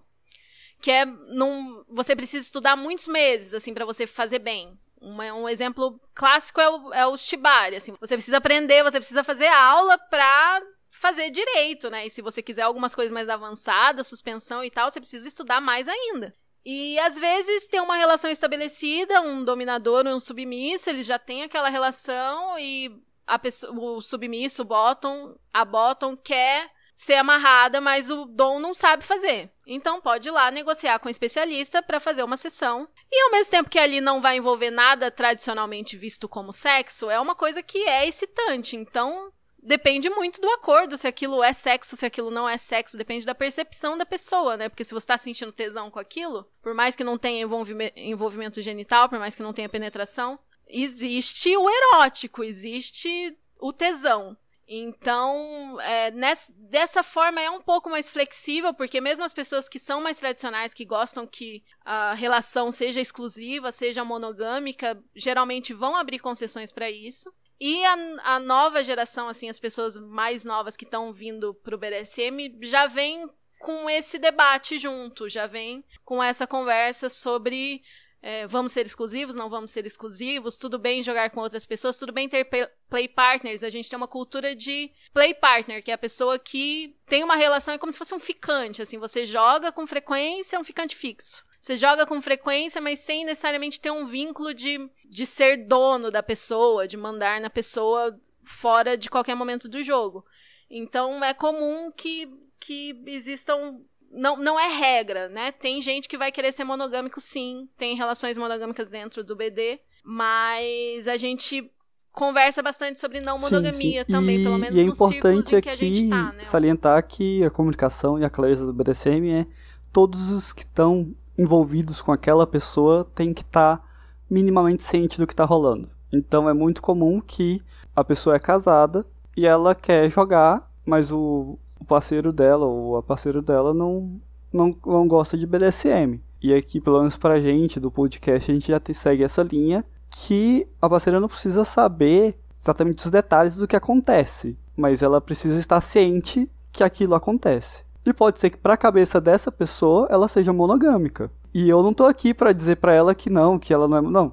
Digo, ela, se ela entende que ela tem lá, ela tem um, um casamento e tal, e ela só faz as práticas BDSM fora, eu não vou ficar aqui cagando regra pra ela. É, ela vai, ela se declare como a gente vai Que muito vai da, da ideia da acordo, autodeclaração. Se ela se declarar monogâmica e tá todo mundo ciente, eu tô de acordo. O que a gente não curte, ela tá enganando o parceiro e está com a prática BDSM. E justificar isso de alguma forma, de, ai, mas é só BDSM, ai, mas não tem sexo. Tipo, se você tem essa necessidade, por mais que não tenha penetração, não tenha um boquete, é sexo, colega. Tipo, se você precisa viver isso fora. Você pode não tirar a roupa. Tem muita gente, por exemplo, ah, sádicos e masoquistas que não precisam tirar roupa pra ter seu tesão, não precisam tirar roupa pra gozar. Mas é uma troca erótica, é um tesão, é um orgasmo, entendeu? Então, vai muito dos acordos, assim. Tem gente que tem uma relação baunilha e aí as práticas, o parceiro libera só pra práticas X e Y, não outros tipos, entendeu? Varia muito. A gente defende sempre de conversar sobre, de ter essa comunicação clara e de estar todo mundo ciente, né? De não fazer nada escondido. E eu acho que no BD tem isso também. Como a gente conversa sobre coisas muito específicas, tipo fetiches específicos, práticas específicas, a gente entende na prática que a gente não é suficiente pro nosso parceiro. A gente não vai conseguir fazer tudo que o outro parceiro gosta. Não tem como. É impossível. A gente sempre vai ter um limite rígido, um limite que o outro, que a outra pessoa quer experimentar. A gente sempre vai ter uma coisa que não é nossa, muito a nossa vibe, mas é importante para outra pessoa. Então, por que eu tenho tanto problema com negar o meu parceiro que viva isso com outra pessoa? Sendo que ele tá sendo honesto, sincero, tá conversando comigo sobre. Então, é, a gente entende mais na prática essa questão que acontece em todos os relacionamentos baunilha também. Você não é capaz de suprir todas as necessidades do seu parceiro. Né? Você não vai, não tem como você ser o parceiro de, de todos os hobbies, de todas as coisas que gosta, né? A pessoa vai ter o amigo, vai ter outro parceiro. Então, por que, que a gente não leva isso para todos os âmbitos, né? Nossa, mas que, que maravilha, que maravilha de colocação. Porque eu acho que a gente gosta, a gente baunilha, né? A gente gosta de fingir que a gente tem controle sobre alguma coisa, né? Que é isso. Primeiro que esse lance de conversar e combinar, entender que as relações são um acordo, veio o quê? De ontem, né? E nem todo mundo entende isso e pratica. Faz muito pouco tempo que se fala que é preciso rever os acordos. E aí, mas será que tá feliz? As experiências todas, assim, de- da maioria dos meus amigos que namoram, porque eu nunca namorei, né? Tem essa questão também. É, que, que é tipo assim, ninguém fala. Não se diz como, como que se gosta, né? Fica tudo implícito. A outra pessoa que adivinha que tem a bola de cristal e é isso. E ainda tem o lance de como o ciúme é, um, que pelo menos a forma que eu vejo, é um problemaço, assim, tudo que virou, de alguma forma, alguém, em algum momento da história, construiu uma narrativa através do ciúme, de que ciúme é prova de amor, as pessoas não podem nem falar, né? Porque se você eu chegar pro meu namorado e dizer que eu gosto, sei lá, que eu tenho uma tara de menagem, parece que já é uma coisa de outro mundo dizer que você quer. Parece que você já traiu, porque você disse, né? Então, eu tenho amigos que, que, que entre os amigos falam várias coisas que gostam, gostariam, mas é, por que você não fala pro seu namorado? Ah, mas vai ter um problema, porque vai, vai gerar um ciúme, a pessoa fica insegura se, se ele vai estar fazendo com outras pessoas. Que bizarro, que tipo de relação é essa, né? Exatamente. E a gente tem essa coisa da demonização do ciúme, né? O ciúme, um, é prova de amor, e dois, você não pode sentir ciúme, que absurdo. Imagina se eu tiver uma relação não monogâmica, eu vou ficar com ciúmes. Exatamente. Ciúmes é mais um outro sentimento como qualquer outro. Você para e você reflete. Por que eu estou sentindo ciúmes? Da onde que vem esses ciúmes? É da minha insegurança? É da atitude do outro? É porque eu acho que ele vai me trocar? Então por que, que você não senta e conversa com isso? Por que, que as pessoas têm tanta aversão a sentir ciúme? Ciúme é um sentimento, é natural, você vai sentir. E você conversa sobre ele, você tenta resolver aquilo dentro de você e, sabe, não é culpa do outro que você que tá com ciúme, é você que tá com ciúme, o ciúme é seu. Ai, cara, que conversa. A gente já passou de uma hora de gravação, que eu tô aqui calculando, mas ainda tem um monte de pergunta pra fazer, então vamos lá. Bora lá. Que a ele gente parece- adora podcast longo. Eu comecei a falar que parecendo que ia acabar a discussão, não. Eu tenho mais 300 perguntas aqui, eu vou fazer todas. é, uma dúvida. Tem, é, tem a, existe a prática de BDSM sozinho ou, ou sempre tem que ter mais uma pessoa? Isso foi o que me ocorreu quando eu tava ouvindo algumas coisas de vocês. Não, mas calma, calma. Vamos voltar. O o que, que você entende por sozinho? Que, tipo assim, é, é porque aquele, eu não sei nem perguntar, porque a pessoa nem entende. Mas, mas assim... É porque tem mais uma, mais uma variedade. É que são tantas sozinho, práticas, entendeu? né? Tipo assim, uhum. tá, tudo bem, são muitas práticas, mas eu vou trazer aqui para o... É, a realidade que estamos vivendo, pandemia. É, a distância é possível fazer? Essa é a pergunta 1. Um. E a pergunta 2 é completamente sozinho. Eu entendo aqui, sou, sei lá, sou submisso, sou dominador, sou é, o, o que transita, que eu, esque... eu não decorei Switcher. o nome. Switcher. Switcher. É, e eu quero fazer alguma coisa sozinho. Se eu sou dominador e eu quero, sei lá, me amarrar, eu, eu posso fazer, eu acho que não deve ser nem seguro, mas sei lá. Tipo, tem práticas que eu consigo fazer completamente sozinho na minha casa e, tipo, eu entendo, estudo e faço, ou já o BDSM pressupõe sempre uma relação mesmo, né? De eu com outra pessoa, ou a outra pessoa mandando, ou eu mandando, enfim, como que é? Então, eu tenho lugar de fala nessa. É... Eu acho que a Lene vai ficar. Você quer é, falar da primeira parte ou falo da segunda parte? É... Então, da primeira parte, existe uma discussão na comunidade, mas modéstias favas, eu acho que boa parte da comunidade concorda, principalmente pós-pandemia, durante pós-pandemia, e aí não só a comunidade brasileira, mas como toda a comunidade internacional, é, entende que sim, existem formas de você brincar de forma segura online. Tem risco? Tem. Eu, eu tava até, a gente discutiu bastante isso com, com a Lene, com o pessoal, e para mim é mais ou menos o mesmo risco, um risco, entre aspas, similar a você fazer uma aula de fit dance sozinho. Que, ah, você pode cair, você pode tropeçar, ou, sei lá, das Gente, eu fiz festas eu virtuais. fiz crossfit em casa na pandemia, com peso. É, então, tipo. Então. Arriscado. Então, assim, existem riscos. É, existe como fazer? Existe. É a mesma coisa? Não. Mas dá para se divertir. E existem pessoas, principalmente fora é, do Brasil, que mantêm uma distância longa, de vários e vários anos, totalmente à distância, porque elas curtem assim, por rotina, por onde moram e tudo mais, assim. É, talvez é que a gente, como brasileiro, está muito associado à linguagem de amor de tato, e aí pensa obedecer muito a questão do, do impacto e da dor, pensa muito nessa questão de estar tá próximo, mas dá para fazer provocar dor, provocar humilhação, entre outras coisas, à distância. É, e agora, você perguntou de fazer práticas totalmente sozinho. Dá para fazer algumas coisas, igual você perguntou. Ah, dá para você se amarrar? Ok, existem algumas técnicas de se amarrar sozinho. É, eu particularmente, por nas épocas de questão de vergonha, cheguei a estudar alguma coisa. É, são mais arriscadas, principalmente quando você pensa, por exemplo, que você vai se prender sozinho. Então sempre tem o cagaço de e se eu não conseguir me soltar, então você sempre tem que ter a segurança, você tem que pedir. Três semanas depois, meus gatos me comendo. Exato, então assim, como é que você vai fazer? Você ter cuidado para você fazer tudo isso no chão, porque você não pode cair da cama. Então, existem todo um rolê, mas sei lá, por exemplo, uma, uma razoamente clássica que é: ah, você coloca a chave da algema dentro de um negócio de gelo, e você se prende e vai ter que esperar a chave descongelar. E aí você, enquanto isso, você se curte ali preso. Logicamente você mantém uma chave de segurança em algum outro lugar como chave de segurança. 190 discado no, no, no celular, né, maluco? No celular. é que, sei lá, igual a algema, ela prende aqui, mas você consegue fazer outras coisas. Então, é, daria para fazer.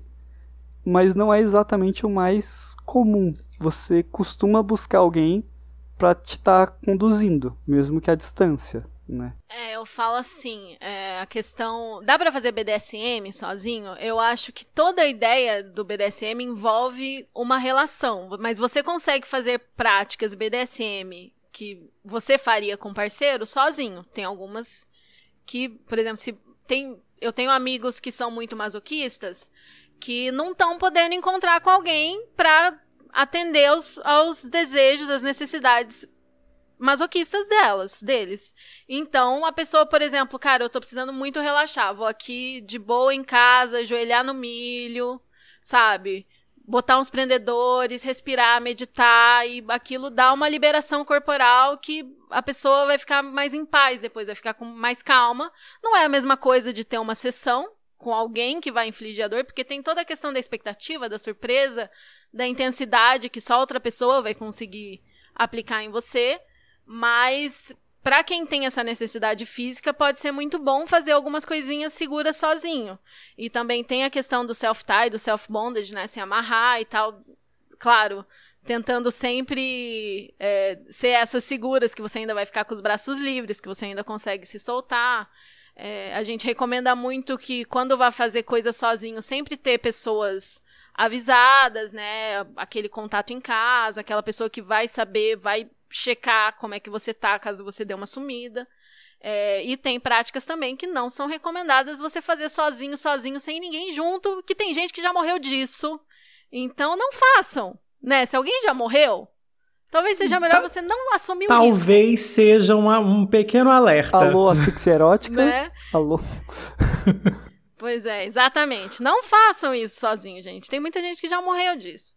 E no caso que o Hugo falou do mesmo risco do fit dance, seriam essas práticas que o risco é reduzido e que você consegue fazer à distância. Tem coisas que você não consegue fazer sozinho em casa à distância, que é muito arriscado, você não quer assumir esse risco. É bom ter uma pessoa com você para caso dê alguma merda, ela consegue te socorrer e tudo mais. Tem práticas que são impossíveis mesmo. E a questão do solo é isso. Tem gente que vai ficar em paz, ficando, por exemplo, é, tem muita gente que gosta de ser amarrado, gosta de ser restrito, e dá uma sensação de calma, dá uma sensação de tranquilidade, dá uma sensação de tipo, não tem mais nada para fazer, a única coisa que eu tenho que fazer é ficar presa aqui. E aí, sem a, sem a possibilidade de encontrar parceiros, a pessoa faz sozinho. E você pode aplicar práticas em você mesmo. Mas é, eu entendo que o BDSM envolve muito essa questão da relação, assim é meio que um paliativo enquanto você não consegue encontrar as pessoas, sabe? E para você aprender também, por exemplo, o shibari, você pode aprender muita coisa amarrando você mesmo, enquanto você não tem outro corpo para amarrar. Interessantíssimo. E enquanto vocês estavam falando, eu fiquei pensando também é, no quanto e aí, aquele né, que se entrega, no quanto deve ser excitante ter outra pessoa, né, no caso, tipo, envolvida, o, quando você fala, ainda falando do lúdico, que você usou essa palavra, o quanto que isso é mais excitante, né, ter outra pessoa ali no, envolvido e seja, enfim... Ah, gente, eu já tô, tô, tô, tô até me entregando aqui, tô com vontade, já, tô, tô, com vontade, tô tendo ideias. A, a grande ideias. beleza do jogo é essa, você não sabe se aquela mão que tá vindo vai te fazer um carinho ou te dar um tapa, ou as duas coisas. Então, é essa. Eu tô nervoso. Porque as duas coisas foram combinadas. Então. Ou às vezes a cócega, por exemplo, né? Então. O que, que vai acontecer agora? Sim, sim. É, eu sou a, eu sou a clássica sádica fofa, assim. Eu dou um tapa e dou um beijinho. e faço um carinho. Aí tem hora que eu tô muito malvada, tem hora que eu tô muito fofa. E varia, né, uhum. Hugo? é, é bem, bem variante, assim. Amo, gente. Ai, meu Deus. É, tem uma pergunta que é, a Veriana Ribeiro, jornalista que já participou aqui daquele de 30, mandou na caixinha, que é, existem níveis, no, algum tipo de nivelamento no BDSM, tipo nível iniciante, nível... ou é uma coisa que depende do do que você conhece e até onde você vai? Como que funciona isso? Existe ou não existe? Níveis, tipo, como se fosse videogame? É, que é tipo, sei lá, comecei hoje, eu, eu tipo, não, não, não devo poder fazer umas coisas não. malucas, ou não sei, ou não devo poder, ou, ou tipo assim, eu que tenho que ter essa consciência de que eu não vou lá fazer, sei lá, ser amarrado se eu não me sinto pronto. Então, não sei, Tô tentando fazer uma pergunta que faz sentido. Eu acho que vai do autoconhecimento e do estudo, assim. Mas de forma. Mas a gente não classifica níveis. O que a gente tem são práticas, né? Aí dentro do conjunto de práticas a gente tem umas práticas mais. É com menor risco de, de dar merda. Existem práticas que têm o maior risco de dar merda, tanto físico quanto psicológico. Então, que não necessariamente são mais arriscadas ou menos arriscadas. E aí, por exemplo, ah, você quer ser amarrado. Poderia ser super tranquilo você ser totalmente amarrado. Hoje mesmo não digo, mas amanhã. Mas dificilmente alguém iria, é, por exemplo, já te amarrar e suspender no primeiro dia. Ou no, no primeiro ato. Entendi. Então, provavelmente a pessoa vai te amarrar. É, se ela vê que você está reagindo bem, ela vai te suspender. Ou ela vai deixar para te suspender numa outra ocasião para você ir se, se entendendo.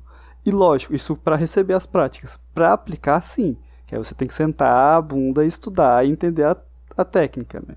Mas. Na verdade, os dois lados é, têm os dois lados têm que estudar. Né? Mas. Mas, mas geralmente quem aplica tem que estudar um pouco mais, mais detalhadamente, assim, né? Mas, por exemplo, nesse exemplo de ser amarrado, é bom você saber, você ter referência da pessoa você saber quem que ela já amarrou, se ela é recomendada, se ela não é só uma pessoa aleatória que apareceu ali e nunca nem estudou aquilo a sério. E você tem que saber pelo menos os, a, o mínimo de anatomia, os maiores riscos, os, os lugares mais arriscados para passar corda, uhum. né, Hugo? É, e por exemplo, existem práticas super simples que você poderia fazer num date amanhã que tem um risco arriscado, por exemplo, de questão psicológica que agora eu não vou, não vou lembrar a sigla em inglês, que é você colocar a pessoa de bruço e bater na bunda. Que você pode ser é, um risco a trazer a pessoa para um lugar psicológico complicado e tem algum nível de asfixia, porque ela vai estar apoiada basicamente sobre o pulmão. Então é uma prática de, do ponto de vista técnico razoavelmente simples, mas que tem um risco envolvido. Então, de novo, nem você como aplicador eu recomendaria que essa seja a primeira prática que você faça, nem como uma pessoa que está recebendo, eu recomendo que então é uma coisa de você ir testando e aprendendo. Mas a gente não tem faixas assim, ah não, eu sou um BDSM faixa branca.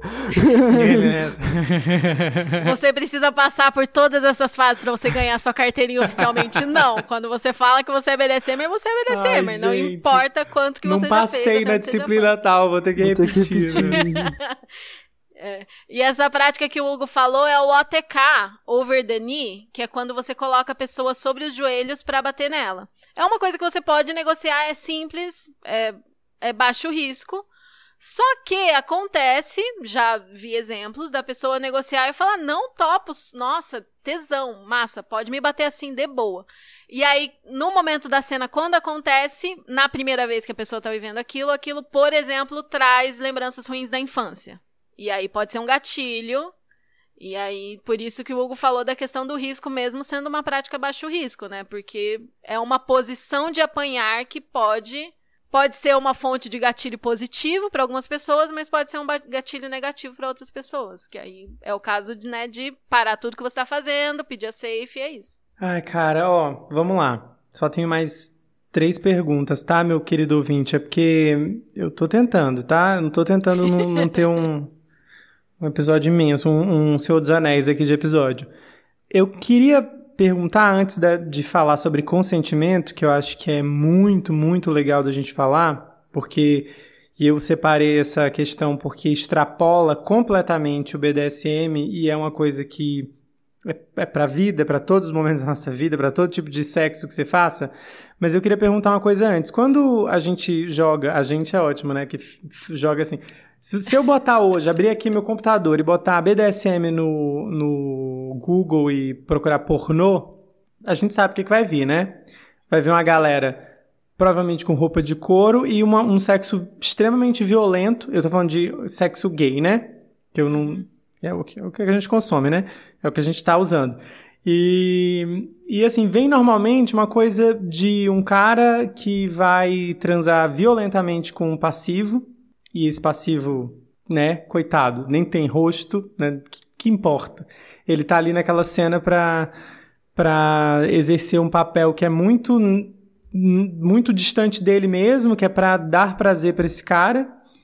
Então vem muito violento. E uma coisa que eu ouvi que eu ouvi no, nos episódios que eu, que eu acabei acompanhando do Chicotadas é o lance do, do aftercare, né? É o lance do cuidado. Ah. E daí, e eu queria muito falar sobre isso para que não pareça, para que a gente não fale aqui nesse episódio sobre BDSM, sobre bater, sobre amarrar. com essa visão que eu criei, talvez mais jovem, é, na época da igreja, olhando pornô escondido, que o BDSM é essa violência, né? Que é esse sexo que, que é uma cena que, sei lá, que dura tantos minutos no, no, no vídeo e termina, todo mundo, o, todo mundo não, né? O ativo gozou, a cena acabou, e é isso, é isso aí que é BDSM e não tem mais nada depois disso, né? E daí eu fiquei muito é, interessado, porque eu fiquei ouvindo, pô, não é, não é, não é isso, é engraçado, né? Porque cria-se realmente esse imaginário de que é uma coisa extremamente violenta, e pode ser se, enfim, se todo mundo tiver interessado nisso, mas que não tem cuidado, que não tem afeto, é uma coisa que é muito é, egoísta nesse sentido. E eu queria que vocês falassem disso. Sim, é, ah, eu amo esse assunto porque eu sou a rainha do aftercare. e eu tinha muito essa impressão também, quando eu via esses pornôs, quando meus amigos falavam, ah, você vai ser dominatrix, eu falava, gente, aquelas mulheres são muito malvadas. Os, caras estão odiando, como que elas conseguem? Então foi várias desconstruções para entender que um pornô não, não condiz com a realidade e dois, mesmo o quando o que a gente faz na vida real lembra alguma coisa desses pornôs, é, as pessoas que estão ali envolvidas estão gostando muito. A cara de sofrimento é sofrimento de tesão. Os gemidos de dor são gemidos de prazer. Mas é uma coisa que você só entende quando você conhece um masoquista. Você só entende quando você vê a relação durante e a relação depois. E, e, a gente tem esse costume no BDSM de ter o aftercare depois da prática, que é um cuidado posterior, o cuidado que você dá ao seu parceiro, né? Que os parceiros dão um ao outro.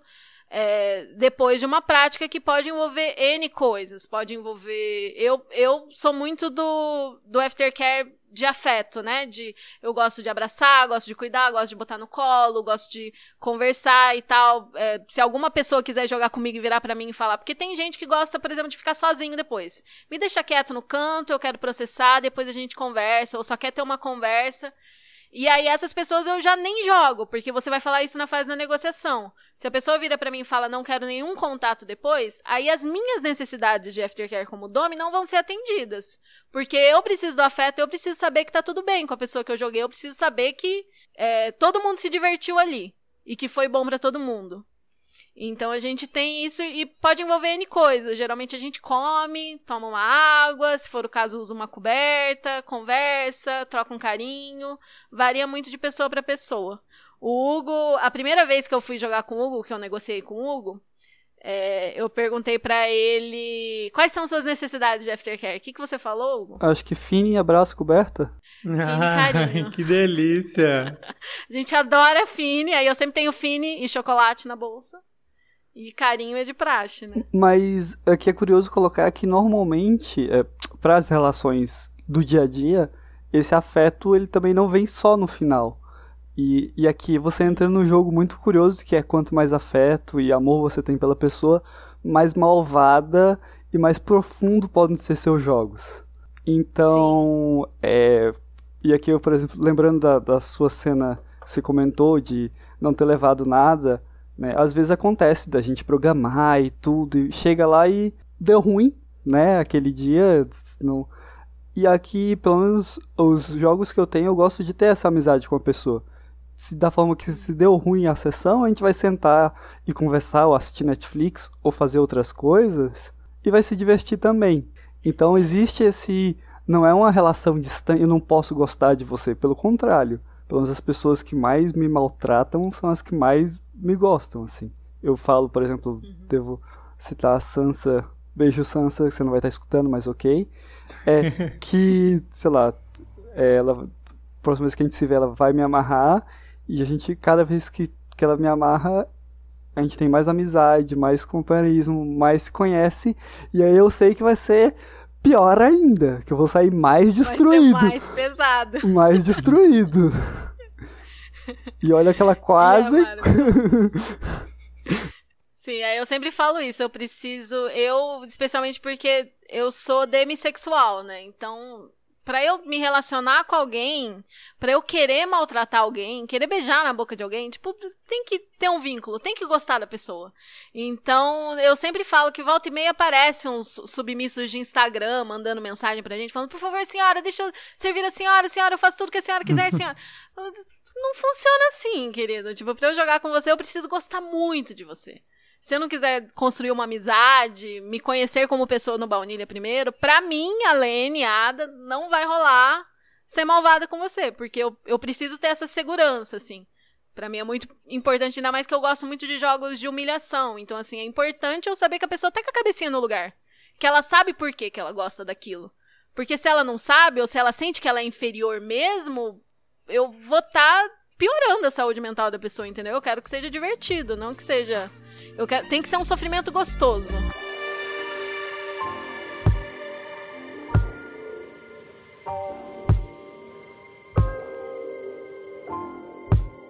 Gente, consentimento, que eu acho que é a palavra que vocês falaram algumas vezes e, e eu acho que quando se fala em negociação, se fala em, em aceitar, né?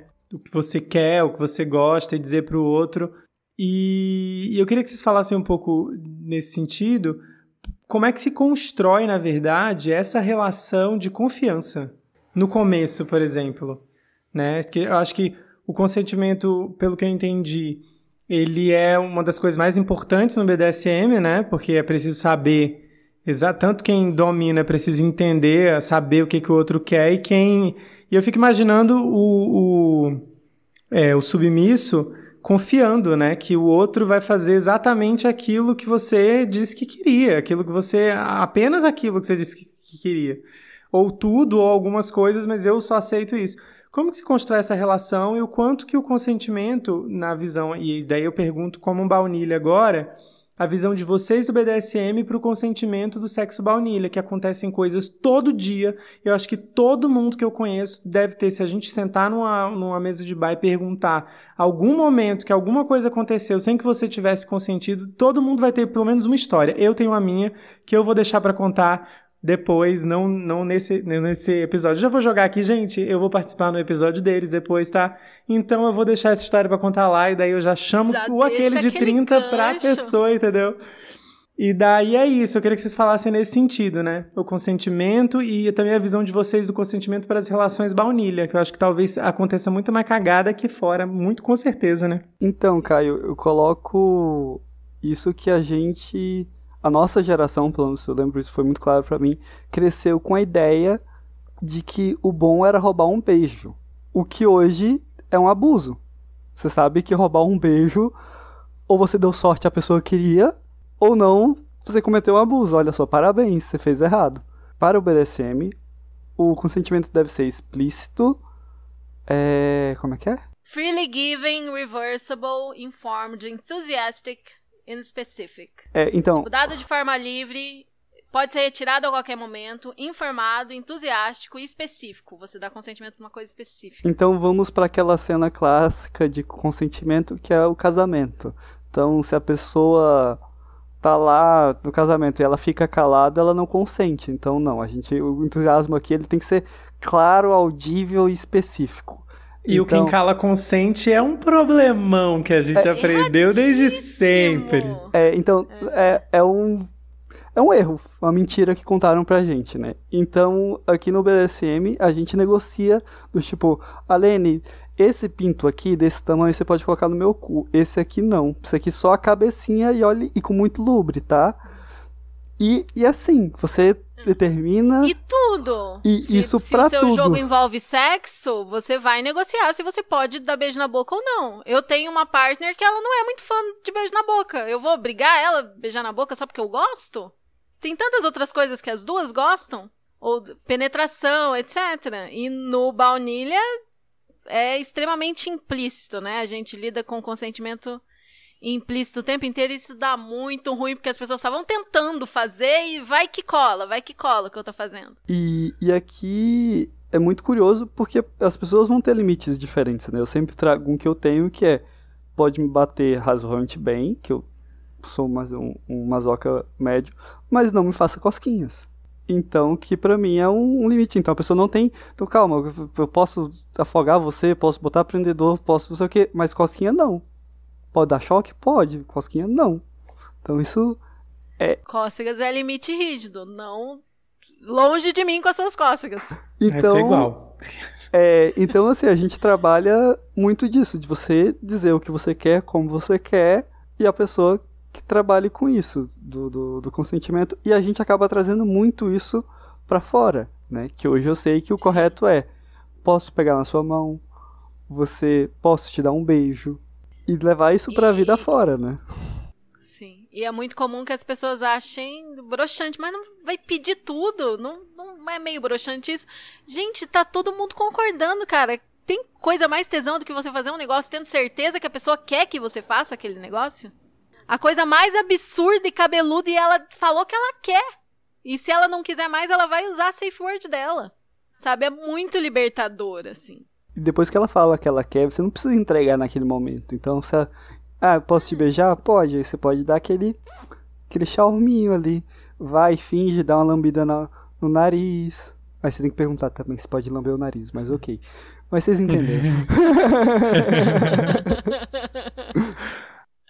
você falou de como que constrói essa confiança, né? A gente recomenda muito que você tenha um tempo de negociação, que você tenha um tempo conhecendo a pessoa, que você não parta para o jogo imediatamente, que você peça referências, porque se a pessoa virar para você e falar, eu tenho 20 anos de BDSM, eu sou muito experiente, ela não vai ter nenhum problema de passar para você uma referência de ex-parceiros para você conversar e falar, essa pessoa é segura? Essa pessoa jogou com você, você conhece tal pessoa?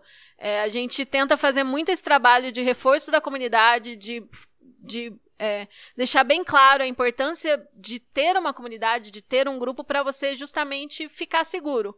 Porque se você não tem comunidade, é muito fácil cair na mão de predador, cair na mão de pessoas arriscadas, né? Que levantam sinais de alerta, que a gente chama de red flag na comunidade. Então é muito importante fazer a sua análise prévia, não deixar só o teu tesão te controlar, porque são riscos. E são coisas que a gente devia fazer no sexo baunilha também, né? Você nunca sabe se você vai direto pro motel, se aquela pessoa não vai te matar no fim da noite. Ih, então é bom você fazer a sua pesquisa, tomar o seu tempo.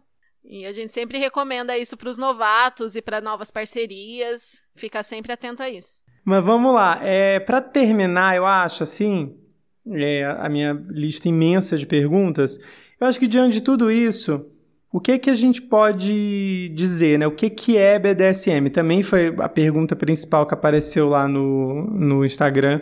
O que que é BDSM? Diante de tudo isso.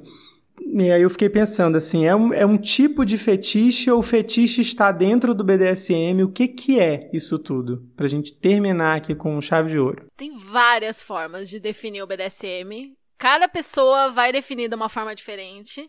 Mas é, existe o acrônimo, que é, jogar no Google vai aparecer o que significa cada uma das letras, que é um acrônimo criado pela comunidade, em fóruns, etc. E ela abrange um conjunto de práticas, conjunto de fetiches, conjunto de tipos de relações, é, comunidade. Tem gente que acha que classifica como subcultura, tem gente que classifica como contracultura. É um todo um universo e que que abrange muito também a questão do jogo lúdico. Então, são várias coisas. Eu não diria que é um fetiche porque é um universo gigantesco. É muita coisa que você pode encaixar no universo do BDSM. E tem coisas que a gente chama de prática, tem coisas que a gente chama de fetiche. E varia muito. Como que você eu, definiria, Hugo? Eu acho que é uma forma de você viver sua sexualidade ciente dos riscos. Eu não vou nem usar a, a ideia segura, porque eu acho que não, eu discordo que exista segurança. Só você vai estar é. ciente dos riscos e você vai estar tentando minimizar eles, e isso é feito por um, uma comunidade que vem nessa troca de experiências e nessa construção cultural há pelo menos 30 anos, né, de quando o termo apareceu pela primeira vez, criando isso para ser vivido de fato. Então, você tem livros, você tem é, conferências, você tem aulas e tudo mais para justamente essa troca, né? Que vai muito além do, do látex, couro e chicotes, né? Que às vezes você pode ver a pessoa vestida e se acreditando como um cachorro, e aquilo é BDSM. Da mesma forma com que a pessoa toda produzida no látex.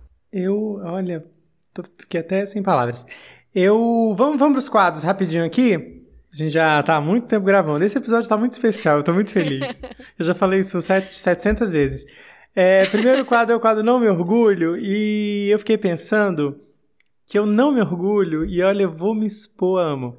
É, eu tenho muito tesão com, com amarração, assim, sabe? Mas não, não chega a ser uma coisa. Eu tô falando do simples, né? Eu não tô nem falando da prática de ficar muito amarrado, porque eu, eu sou tão travado que eu nem. Minha imaginação nem chegou lá ainda. Mas, mas assim. Amarrações durante, sabe? E eu não me orgulho de nunca ter pedido, por exemplo. De nunca ter pedido para me amarrar e pra, sei lá, amarrar de costa, amarrar as mãos para trás, amarrar os pés. E eu tenho muito tesão, isso me excita muito. Eu tenho muito tesão com, com máscara com, com aquelas máscaras fechadas. Eu acho super excitante e, e, e, e, eu nunca pedi, eu nunca conversei com isso, sobre isso com ninguém.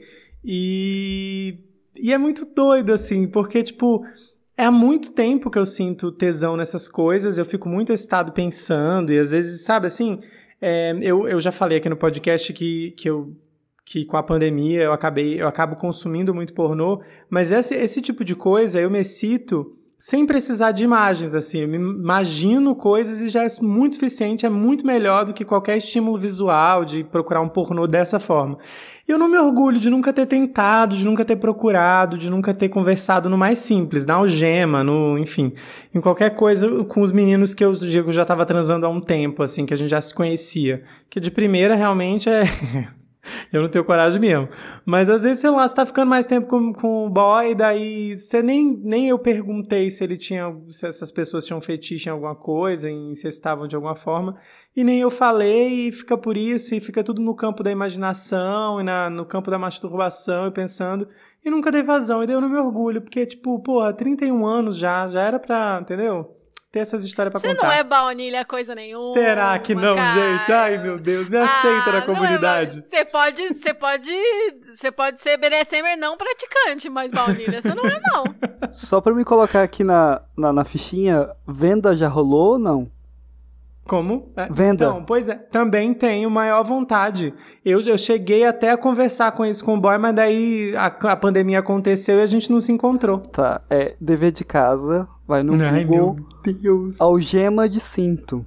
Você pega um cinto mais velho, porque vai dar uma amassadinha no couro, e ó, funciona simples com cinto velho, tá resolvido. Mas é questão de não ter tido coragem de conversar sobre. Não, né? sim, mas. A... Nem uma algeminha de sex shop, nem nada. Gente, olha, se eu contar para vocês. A gente já tá aqui no Nome Orgulho. Eu. Ó, gente, meu Deus, que vergonha. Eu já separei carrinho de sex shop tá, nessa pandemia, nesse, nesse um ano e pouco. Não está no gibi a quantidade de vezes que eu juntei um carrinho e nunca comprei. Eu não tenho um peru. Ah, não. Juro pra você. E depois não... dói, né? Como é que não vai doer, né? É. Não, não tenho coragem. Eu vi. To... Dá pra ficar um ano inteiro parado assim. Toda semana, gente, eu digo pras minhas amigas, gente, vou comprar um, um piruzão de plástico. Eu, compra, compra, compra. Não tenho coragem. Eu não sei, é culpa cristã, eu não sei o que acontece, cara. É, escute no nosso podcast com o Caio, a Lene dando aula de treino eu anal. ouvi esse, eu... por favor. Não, o, pros ouvintes, que eu... ela, ela vai voltar a tocar nesse eu, ponto. Eu quase que abri a caderneta e fui ouvindo com, com a caneta e o... o episódio de cu? Gente, nem dedo. Eu deveria estar tá falando isso no de vocês, né? Eu não vou nem entregar agora, porque senão eu vou ficar sem pauta no, no episódio de vocês. Verdade, verdade. A gente vai falar disso, vai falar disso. É, eu não me orgulho em alguns momentos de ter de não ter respeitado o meu ritmo, de ter cedido à pressão para viver relações que eu não estava tão afim de viver, de fazer, por exemplo, cena pública quando eu ainda não estava me sentindo pronta para fazer. Porque, assim, no meu caso, tem um elemento de medo, de receio, de ficar adiando, mas eu também sou aquela pessoa que eu demoro para fazer, eu tenho um ritmo lento. mas que quando eu decido fazer, eu faço.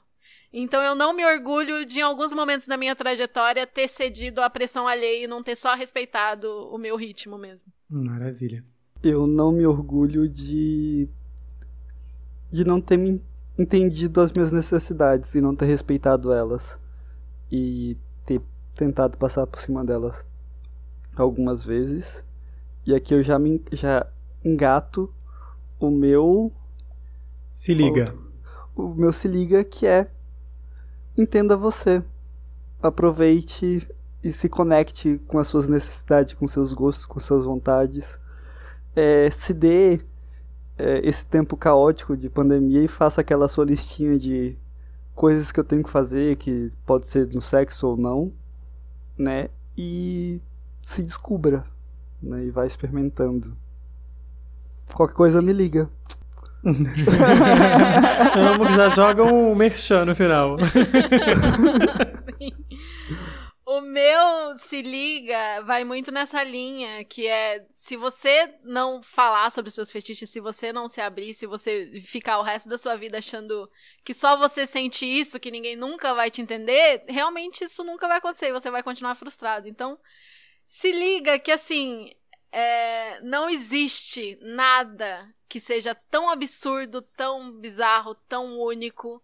Se o que você está querendo fazer envolve pessoas adultas, é, cientes dos riscos, em plena consciência dos seus atos, não tem nenhum problema com isso e com certeza tem alguém que compartilha das mesmas vontades que você e você só vai saber se você for honesto sobre isso.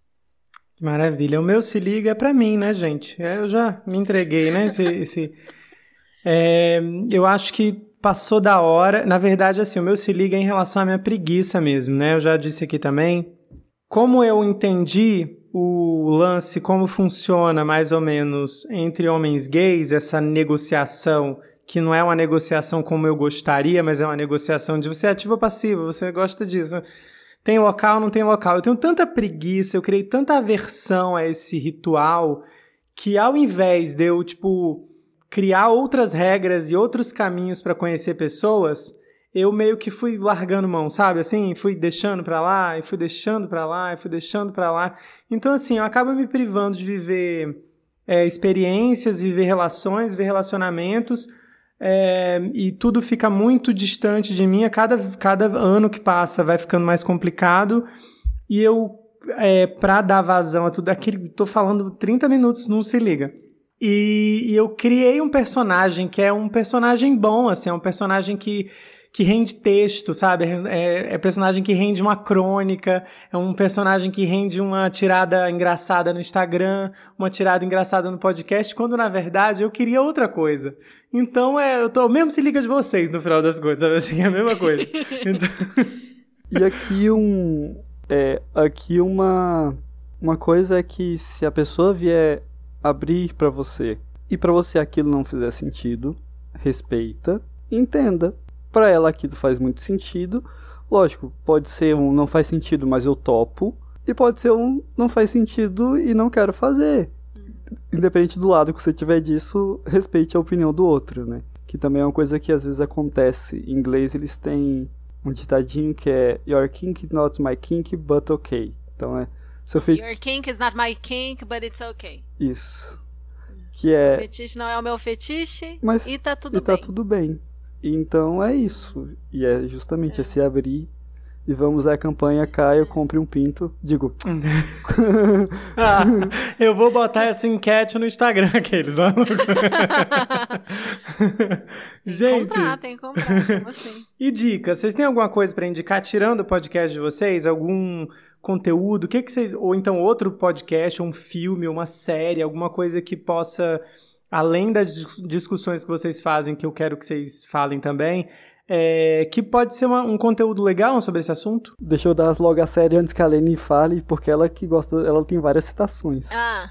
Então, não, sim, eu não vou falar da série, pode falar. eu vou, vou recomendar Bonzin ou Amizade Dolorida, principalmente a segunda temporada, que ela é bem muito bem montada.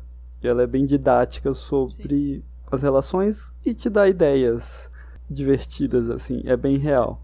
né? Sim, a Bonding, a Amizade Dolorida errou muito na primeira temporada, então não leve a sério tudo que eles falam na primeira temporada, tem muita cagada lá. Eu achei uma confusão a primeira temporada. Eu, tô, eu, comecei a segunda Sim. temporada há pouco tempo, então eu não tenho muito o que dizer porque eu não terminei. É, na segunda eles corrigem os equívocos.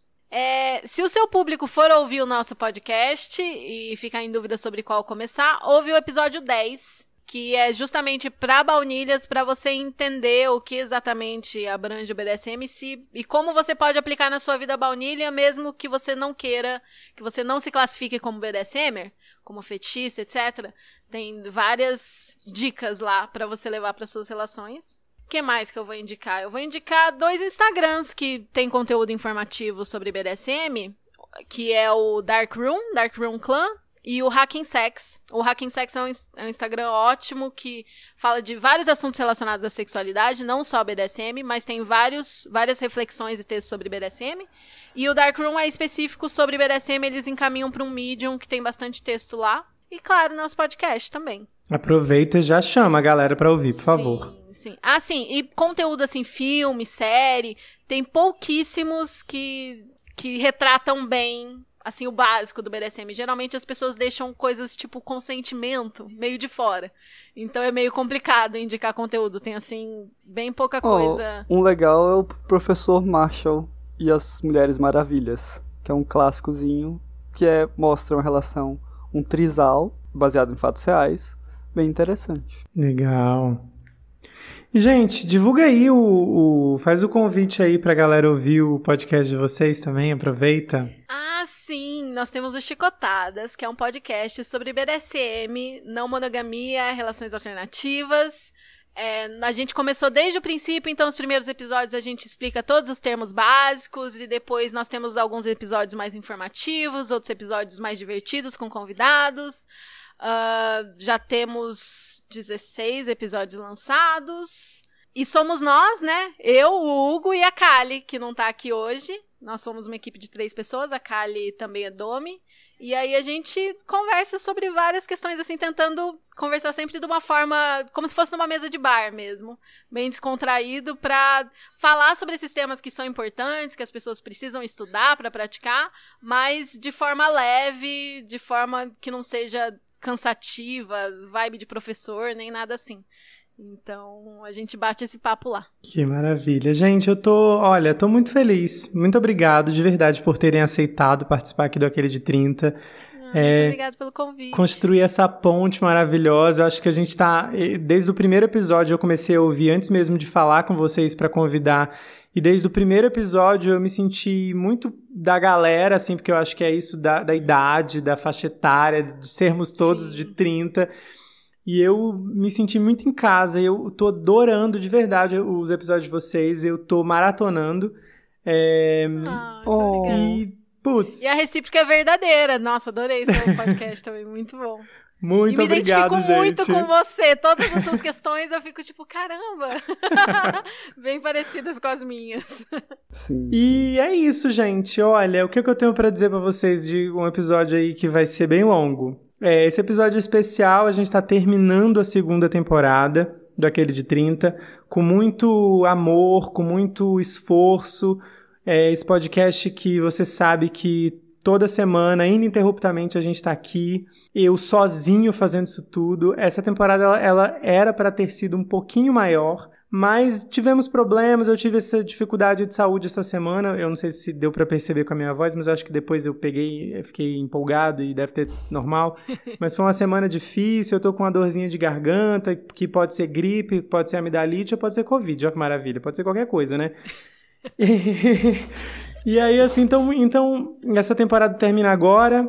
Eu vou ter uma pausazinha como da outra vez, um mêsinho aí para preparar a próxima temporada, para começar a preparar a próxima temporada. Muito obrigado você que me ouve toda semana, você que manda o feedback. Eu espero muito que você tenha gostado desse episódio, porque eu adorei. Todo episódio, quando a gente começa a falar sobre um assunto, é, a gente, eu não, não, entrei exatamente no BDSM, nas coisas, nos nomes, nas palavras, porque você tem que ir lá ouvir o podcast deles. Eu não vou trazer o Chicotadas inteiro para cá, né, minha gente? Então vocês têm que ir lá, porque eu tô aprendendo super. E eu fico ouvindo umas coisas lá e fico pensando assim. É, eu já pensei em fazer. Por que eu nunca fiz? Não sei. Olha aí. então, Tá, eu tô aqui aproveitando esse momento para fazer também essa, essa, esse convite para você ouvir os Chicotadas. Me segue no Instagram, no arroba Caio Fugêncio, segue o arroba aquele de 30 pod. As artes desse podcast são feitas pelo designer José Lucas Forcinetti. Então é isso, tá? Até o mês que vem, a gente tá. Aqui, peraí, esse episódio vai sair, tô todo confuso. É, esse episódio vai sair ainda em maio, até então, começo de julho, eu tô de volta com mais aquele de 30, tá? Tchau, tchau, tchau, tchau.